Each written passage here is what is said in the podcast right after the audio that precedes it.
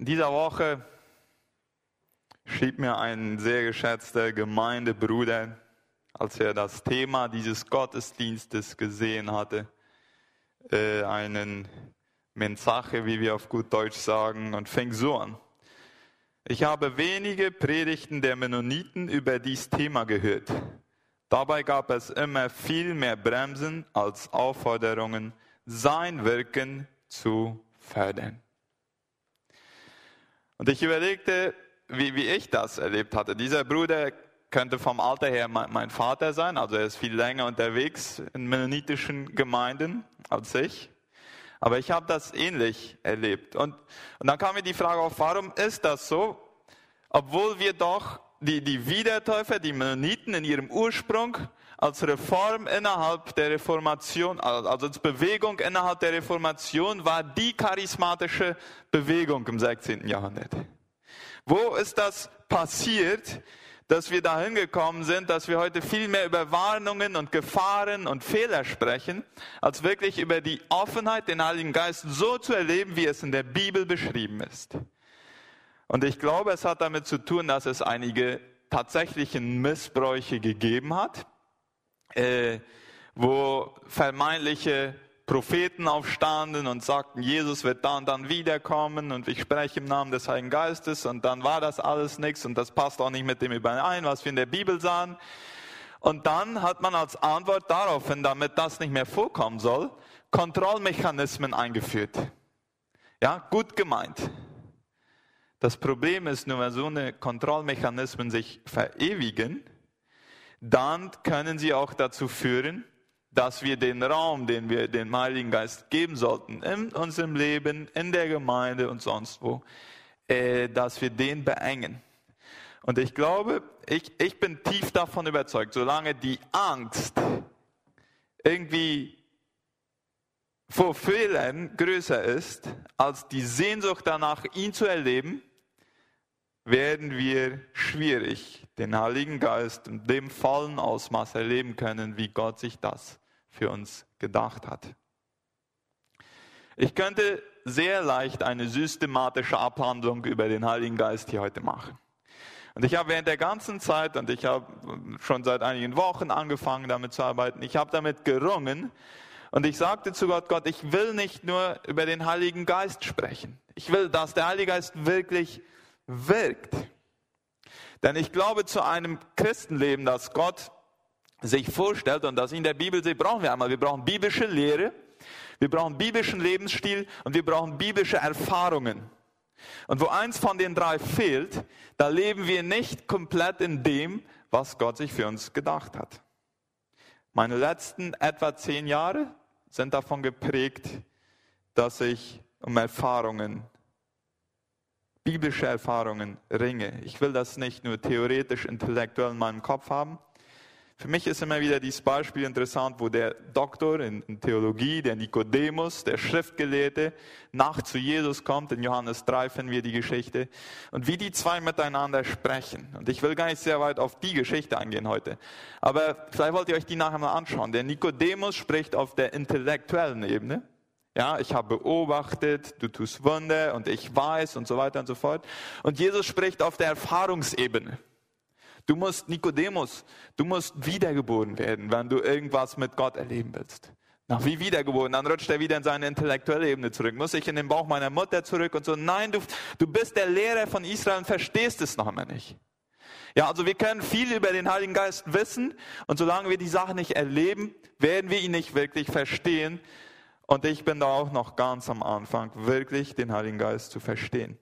Ich habe mir oft gewünscht oder vorgestellt, wie schön es wäre, wenn Jesus, der körperliche Jesus, mit mir durch das Leben geht. Warum? Da würde ich ihm mal viele Fragen stellen, äh, würde ich ihn bitten, dass er mir mal die einige Bibelstellen auslegt, die ich fast nicht verstehe. Äh, dann würde ich, wenn er predigen würde, dann würde ich immer äh, da sein und horchen, weil er konnte ja sehr gut äh, predigen. Er würde mich trösten, wenn ich traurig bin. Und es ist derselbe Jesus, der sagte, es ist gut, dass ich weggehe, denn dann kommt der Heilige Geist zu euch. Dann, wenn ich nicht gehen würde, würde der Geist nicht kommen. Und es ist besser, dass der Geist ab jetzt bei euch ist, als dass ich körperlich bin, bei euch bin. Und dann kommt mir die Frage auf, wie hat sich Gott vorgestellt, dass wir den Heiligen Geist erleben, wenn das der körperlichen Gegenwart Jesu in meinem Leben vorzuziehen ist? Also dann muss da schon was dahinter sein. Ich wünsche mir ein Leben, und wenn man eines Tages auf meinem Begräbnis über mein Leben nachdenkt, dass man dann sagen kann, das Leben war nicht ohne die übernatürliche Kraft des Heiligen Geistes zu erklären. So ein Leben wünsche ich mir.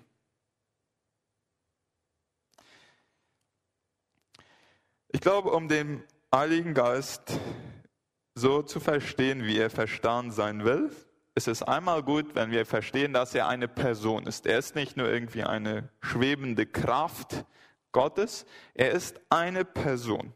Er ist die dritte Person der Dreieinigkeit. Er hat persönliche Eigenschaften. Er hat einen Sinn, ja, Römer 8, Vers 27. Er hat Emotionen, Epheser 4, Vers 30. Er hat einen Willen, 1. Korinther 12, Vers 11. Und die Menschen wir können ihn lästern, wir können ihn anlügen, wir können ihn gering achten, wir können ihm widerstehen, wir können ihn betrüben, wir können ihn löschen. So, wir können alles mit ihm tun, was wir mit äh, Menschen auch tun können. Und dann hat er eine ganze Menge Funktionen, die ich in der Bibel finde, wie er mit seinen Gläubigen, wie er mit den Christen mit seinen Kindern umgeht.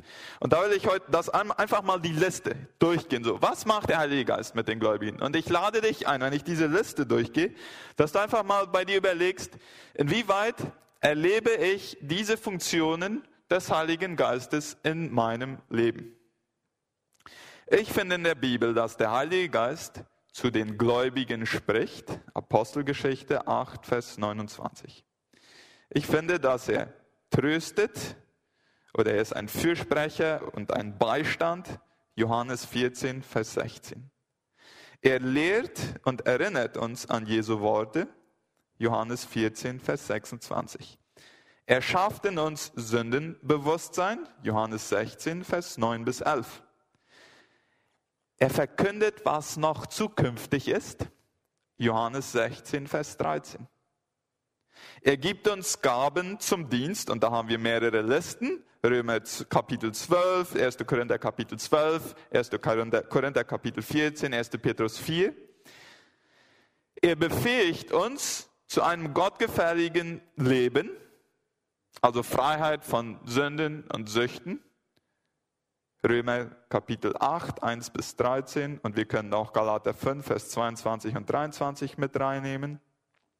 Er erfüllt uns mit Kraft, um Zeuge für Jesus zu sein. Dieses Wörtchen Kraft im Griechischen ist Dynamit. Das ist nicht irgendwie eine abstrakte, ein abstraktes Kräftchen. Was macht Dynamit? Ja, wenn, wenn, wenn die Kraft erstmal äh, ausgelöst wird, dann werden Berge und Felsen gesprengt. Ich habe mich schon oft gefragt, Gott, habe ich diese Kraft wirklich? Ich will nichts ohne diese Kraft tun.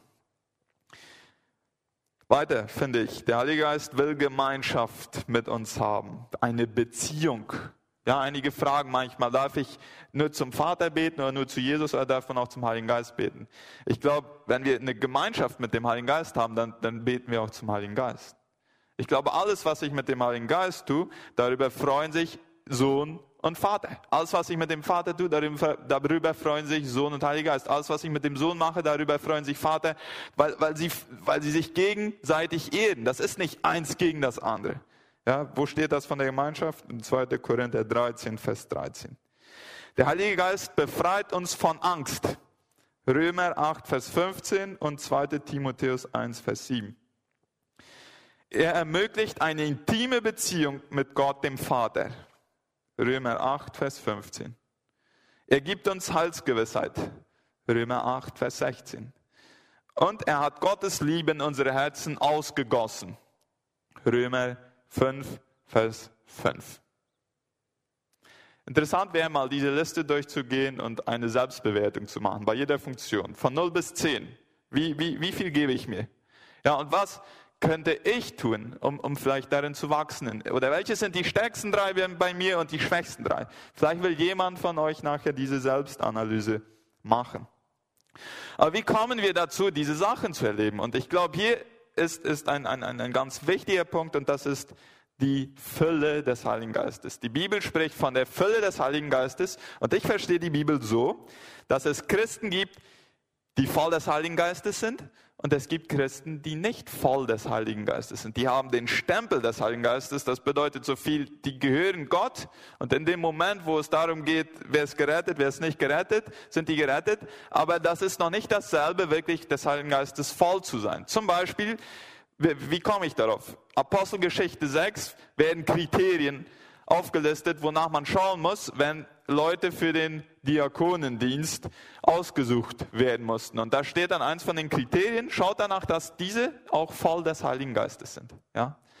Oder Epheser 5, Vers 18 gibt uns den Befehl, werdet voll des Heiligen Geistes. Und äh, auf dieses Sätzchen, äh, werdet voll des Heiligen Geistes oder lasst euch vom Geist erfüllen, darauf will ich ein bisschen weiter eingehen, denn ich finde einige interessante Eigenschaften in der Formulierung, die uns helfen können, die Geistesfülle etwas besser zu verstehen. Also der ganze Vers ist so, sauft euch nicht voll Wein, woraus ein unordentliches Wesen folgt, sondern lasst euch vom Geist erfüllen. In diesem Sätzchen, lasst euch vom Geist erfüllen, sind vier Eigenschaften, die uns, glaube ich, helfen können, ihn besser zu verstehen. Erstens, es ist eine Befehlsform. Gott macht hier keinen Vorschlag. Ja, wenn du Lust hast, dann werde mal voll des Heiligen Geistes. Nein, es sollte zu unserer ganz, ganz hohen Priorität werden. Die Fülle des Geistes, wenn ich sie nicht in meinem Leben sehe, alles, was in meinen Kräften steht, irgendwie dahin zu kommen, mich auf einen Prozess einzulassen, wo das passieren kann, das sollte ich tun. Das zweite ist, es ist interessant, dass Satz, dieser Satz in Mehrzahl geschrieben ist. Lasst euch vom Heiligen Geist erfüllen. Das bedeutet einmal, dass es nicht für einige wenige Spezialisten ist, Fernsehevangelisten oder andere Pastoren und noch ein paar andere. Es ist für den, wenn ich das mal so sagen darf, für den Durchschnittschristen ist die Geistesfülle gedacht.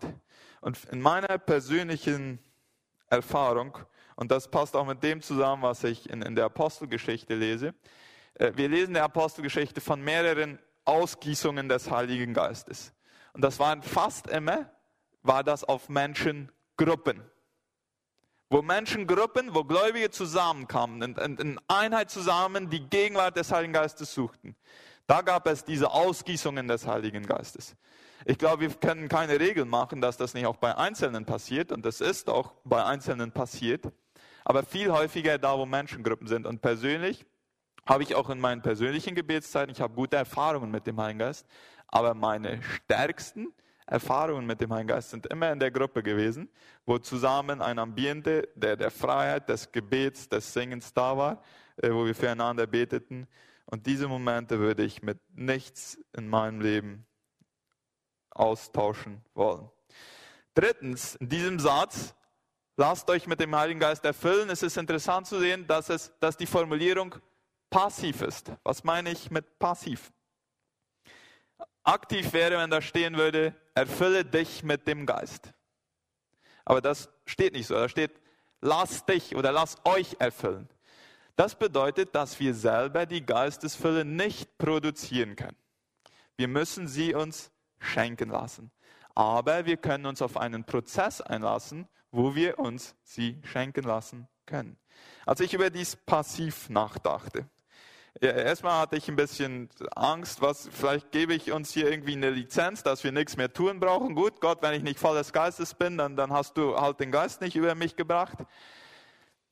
Ich, ich glaube, was sehr hilfreich ist für uns zu sehen, ist, wie Jesus zu seinen Jüngern sagte, kurz bevor er zum Himmel ging, sagte er, äh, der Heilige Geist wird auf euch runterkommen und ihr sollt nach Jerusalem gehen und dort sollt ihr was sollten sie machen, um die Geistesfülle zu kriegen? Etwas, das jeder machen kann. Sie sollten warten. Apostelgeschichte 1, Vers 4. Ja? Ja? Also kein großartiges Rezept. Was denkt, vielleicht viel, praktisch würde sein, so vier Punkte, um voll des Heiligen Geistes zu werden. Die Jünger sollten warten. Okay, und wie warteten sie? Wenn man dann ein paar Verse weiterliest, Apostelgeschichte 1, Vers 4, dann kommen wir bis Vers 14. Da steht, sie warteten, indem sie, also da waren 120 Leute zusammen, zusammen einmütig im Gebet da waren. Da war ich so, äh, okay, die haben nicht nur passiv gewartet im Sinne von nichts tun, sondern die haben aktiv gewartet, indem sie zusammen betete. Ich habe manchmal Momente in meiner Arbeit gehabt, wo ich frustriert über die ausbleibenden Resultate meines Einsatzes war. Und wo alles irgendwie darauf zu reduzieren ging, nach der Beobachtung nach, dies hätte ich auch mit eigener Kraft, meiner eigenen Intelligenz machen können, weil viel mehr als das ist nicht entstanden.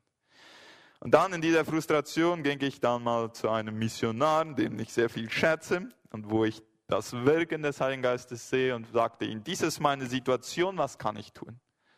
Und er sagte dann zu mir, du musst in deiner Agenda, ja, du hast bestimmt eine Agenda, wo du deine Sitzungen und so einträgst, da musst du eine Zeit zum Warten eintragen. Er sagte zum Beten, ja, zum Warten, zum Beten. Und äh, das habe ich dann auch gemacht. Dann dachte ich mir so, jetzt würde ich mal sehr beten. Dann fing ich an. In zwei Minuten hatte ich alles aufgesagt, was mir einfiel. Und äh, gut Gott, was mache ich jetzt? In meiner Agenda ist noch fast eine Stunde Zeit. 58 Minuten noch, was tue ich jetzt? Sehr langweilig, Gedanken gingen dorten, dorten, so weg. Und das Gefühl, ich verliere hier wertvolle Zeit, die ich mit Arbeit verbringen könnte, war auch da. Und dann habe ich viel über mein Gebetsleben nachgedacht. Und, und wisst ihr was? Ich glaube, und ich habe da gemerkt, mein Gebetsleben war nicht dadurch begrenzt, dass ich dachte, dass es nicht wichtig wäre. Oder habt ihr schon mal einen Christen getroffen, der sagt, nee, Gebet ist nicht wichtig? Ja, alle Christen sagen, Gebet ist wichtig. Und die meisten sagen, ich müsste mehr beten.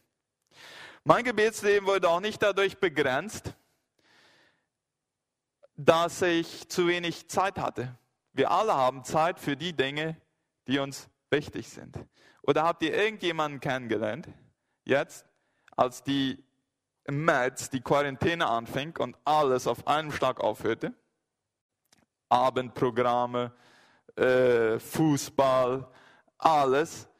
Habt ihr irgendeinen Christen, wisst ihr von irgendeinem, der dann auf dem Schlag anfängt, drei Stunden am Tag mehr zu beten oder zwei oder eine, weil er jetzt mehr Zeit hatte? Wisst ihr, wenn Zeit wirklich der Grund gewesen wäre, dann würden wir von dem Anfang der Quarantäne viel mehr gebetet haben als vorher. Aber wie viele habt ihr getroffen, die wirklich mehr beten seitdem? Das Thema ist nicht Zeit. Bei den allerwenigsten, glaube ich. Was unser Gebetsleben begrenzt, ist, glaube ich, einfach nur die Unfähigkeit, über längere Zeit mit Gott Gemeinschaft zu haben. Die Unfähigkeit, über eine Stunde oder über zwei Stunden mit dem Heiligen Geist mich auszutauschen. Das begrenzt unser Gebetsleben. Jesus sagte zu seinen Jüngern, ihr sollt warten. Ich stellte mir die Frage, ja, und die warteten und die wussten nicht, wie lange das dauern würde. Vielleicht ein paar Monate sogar. Die brauchten nur zehn Tage warten, dann war der Heilige Geist da. Ich stellte mir die Frage, was wäre gewesen, wenn der Petrus mit seinem impulsiven Charakter gesagt hätte, hey Jungs, ich glaube, wir verlieren Zeit, wir fangen gleich an zu arbeiten. Dann werden wir mehr für den Herrn getan kriegen. Was wäre passiert? Pfingsten wäre vielleicht nicht passiert. Ich meine, wir wissen ja, Gott lässt sich von Fehlern von seinen Kindern nicht abbringen. Aber vielleicht hätte Gott andere genommen, um seinen Plan durchzuführen.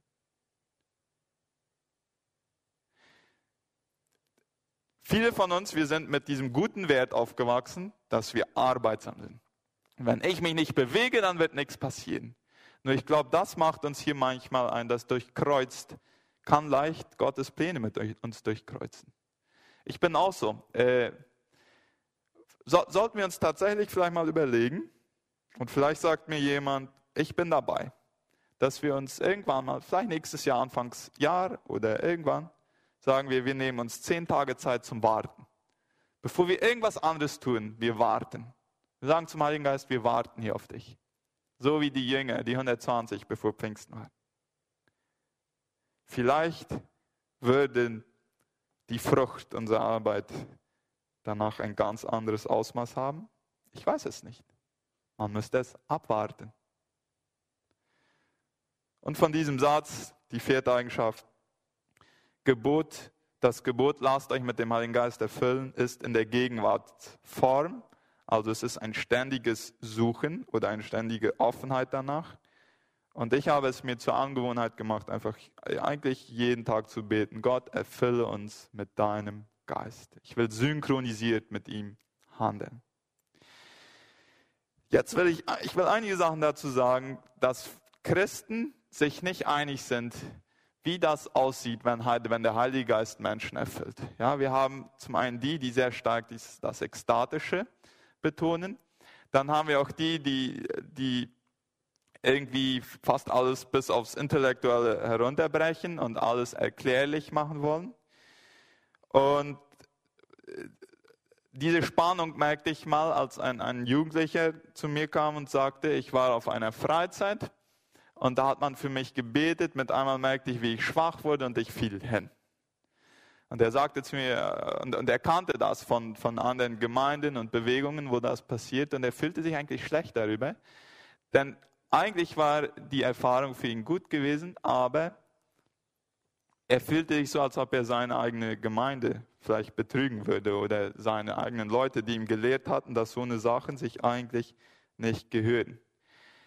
Lass mich dazu einige Überlegungen machen.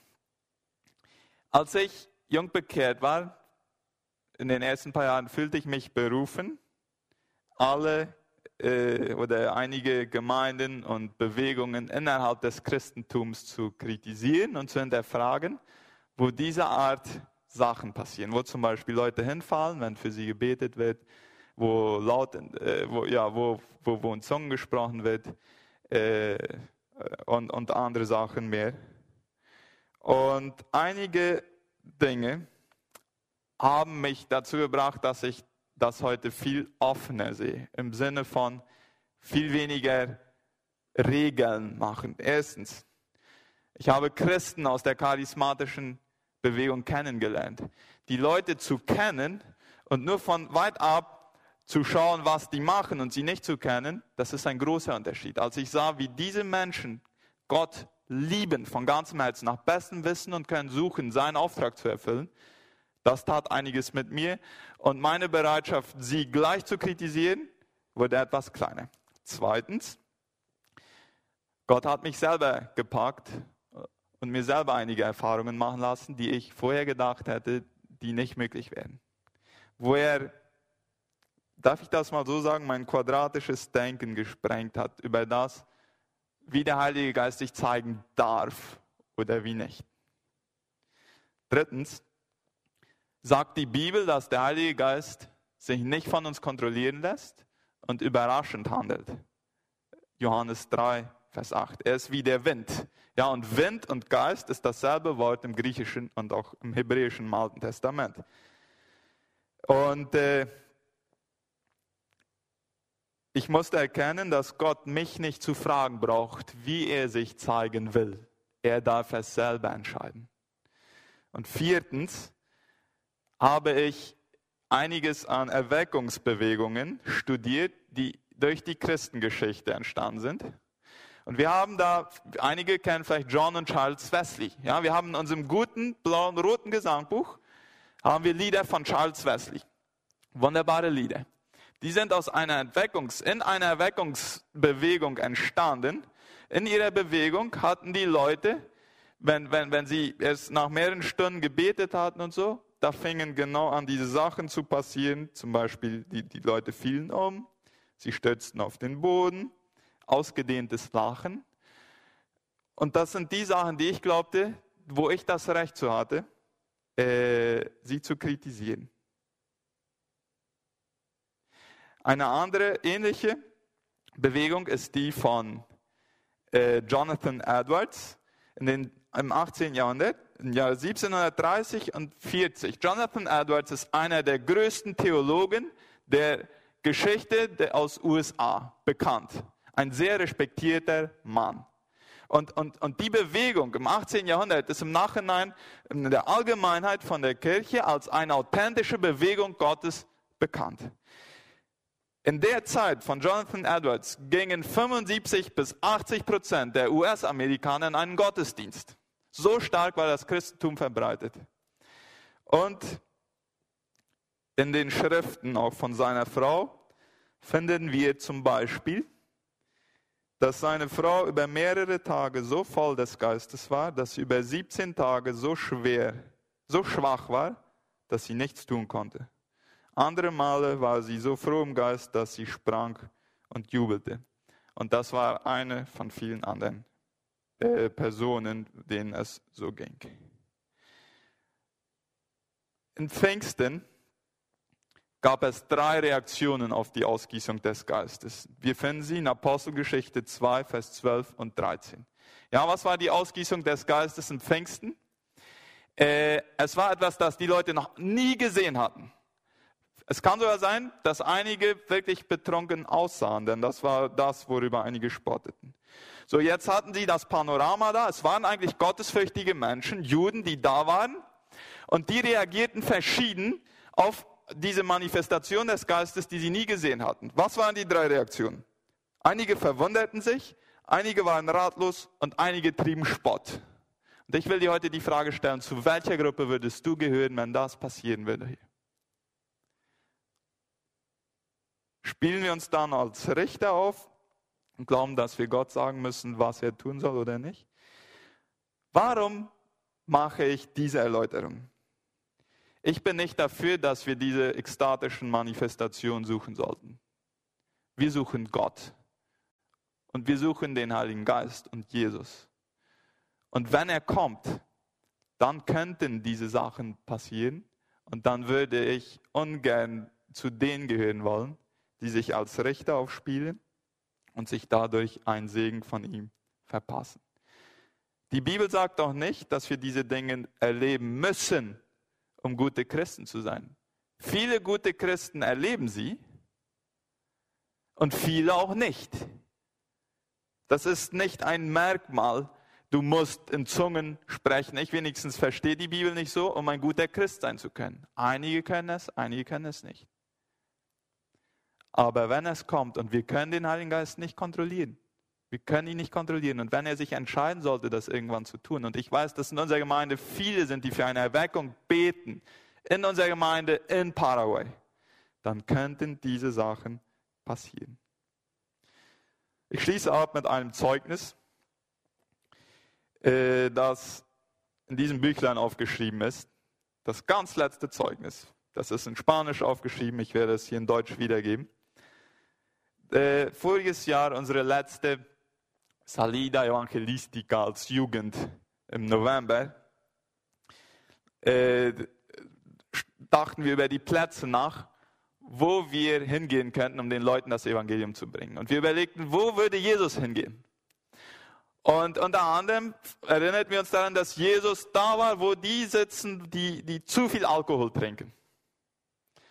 Und dann äh, kriegten wir ein paar gute Jungs, die, die mussten zwei Eigenschaften haben. Gute Christen sein und mit Stil Bier trinken können. Und die gingen dann zu Bodega, mit, bewaffnet mit Bibeln. Die Bibeln waren aber nicht, die waren in einem Rucksack, damit sie damit nicht gleich die Leute abschrecken. Die kauften sich ein Bier, setzten sich an die Tische und fingen an, mit den Leuten zu erzählen. Und plötzlich hörten sie hinter sich, also Renato schreibt das, das, die Erfahrung so auf, wie jemand eine Glasbierflasche auf, auf den Bürgersteig zerschlägt. Und äh, sie erschrecken sich und drehen sich um. Und äh, er fängt mit diesem Mann ein Gespräch an. Er kauft ihm noch ein Asadito. Dieser Mann war im Gefängnis gewesen, hatte jetzt eine Arbeit irgendwo, ich glaube als Albanil. In den letzten zwei Tagen wurde er nicht bezahlt. Der hatte eine Familie, für die er sorgen musste. So, der fing an, sich ganz auszuschütten. Der war eigentlich zu weit angetrunken. Das Interessante war, dass er während dem Gespräch mit einmal anfing, klar zu werden äh, und klar die Sachen formulieren konnte. Und dann wollte Renato ihm eine Bibel geben. Und dann sagte der, ich bin nicht würdig, diese Bibel anzurühren. Ich bin nicht würdig. Und er sagte, er war auf dem Weg zu Bodega, weil er gekommen hatte zu Gott gesagt, hast du mich vergessen oder so ähnlich. Ihr könnt ja es nachher nachlesen, wenn ihr wollt. Aber er hatte gebetet, er hatte gebetet, Gott, du siehst meine Lage. Und äh, unter anderem sagte er, er war mit der Absicht gekommen, sich umzubringen. Wenn ich das Recht behalten habe, sagte Renato, wie er sich einfach vor irgendein Auto werfen würde auf, auf der Sacramento. So verzweifelt war er. Unsere Missionare waren vom Geist geleitet zu Odega gekommen und machten einen großen Unterschied in dem Leben von diesem verzweifelten Mann. So sieht ein Leben aus, das vom Geist geleitet wird. Das ist eine Form. Es hat noch viele andere Formen. Aber es sind diese Erfahrungen von unseren Leuten, die mich immer wieder motivieren, äh, die, die Fülle des Heiligen Geistes zu suchen